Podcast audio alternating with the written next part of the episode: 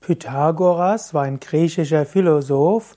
Er war auch ein religiöser, spiritueller Mensch und der Begründer einer Philosophenschule.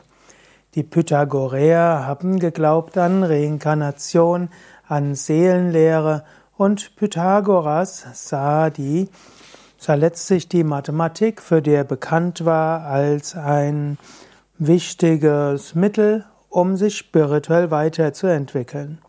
Pythagoras mit vollem Namen ist Pythagoras von Samos. Er lebte von 570 vor Christus bis 510 vor Christus. Man sagt, dass er ein Vorsokratiker war, er lebte also vor Sokrates und er war der Gründer einer einflussreichen religiös-philosophischen Bewegung.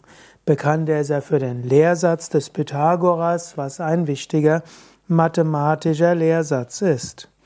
Pythagoras zählt bis heute zu den rätselhaftesten Persönlichkeiten der Antike. Er gilt als Pionier der Philosophie, Mathematik und Naturwissenschaft. Andere sagen, er war weniger ein Naturwissenschaftler, sondern war vor allen Dingen ein Verkünder religiöser Lehren. Höchstwahrscheinlich war er beides. Und die von ihm begründete Philosophenschüler, die Pythagoreer, sind auch nach seinem Tod lange noch bedeutend geblieben. Die Religion und die Seelenlehre der Pythagoreer. Die Pythagoreer gingen davon aus, dass es eine Harmonie in der Natur gibt und dass die gleichmäßigen Himmelsbewegungen, also die Bewegungen der Himmelskörper, letztlich Manifestationen sind einer göttlichen Weltenlenkung.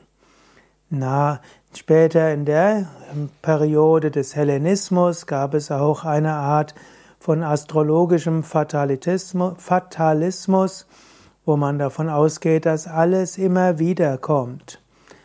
Diese Vorstellung, die in hellenistischer Zeit äh, gab, die wurde letztlich auf Pythagoras zurückgeführt. Man sagt also, es gibt einen göttlichen Willen, der sich manifestiert. Bekannt ist, dass Pythagoras an Reinkarnation, also an Seelenwanderung, die Wiedergeburtslehre glaubte. Pythagoras machte keinen Unterschied oder keinen grundsätzlichen Wesensunterschied zwischen menschlichen und tierischen Seelen, so ähnlich wie es ja auch die Hindus auch sagten und wie auch heute letztlich die modernen Wissenschaftler sagen, Mensch und Tier sind so unterschiedlich nicht. Er, auch die Orphiker hatten die Vorstellung der Reinkarnation schon vor Sokrates. Sokrates hatte also die Überzeugung, dass die Seele unsterblich ist.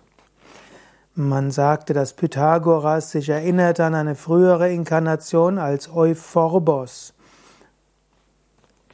Zum Pythagoreismus gehört auch der Vegetarismus. Also man isst nichts, was beseelt ist. Der Vegetarismus war religiös und ethisch motiviert. Auch Tieropfer wurden von Pythagoras verworfen.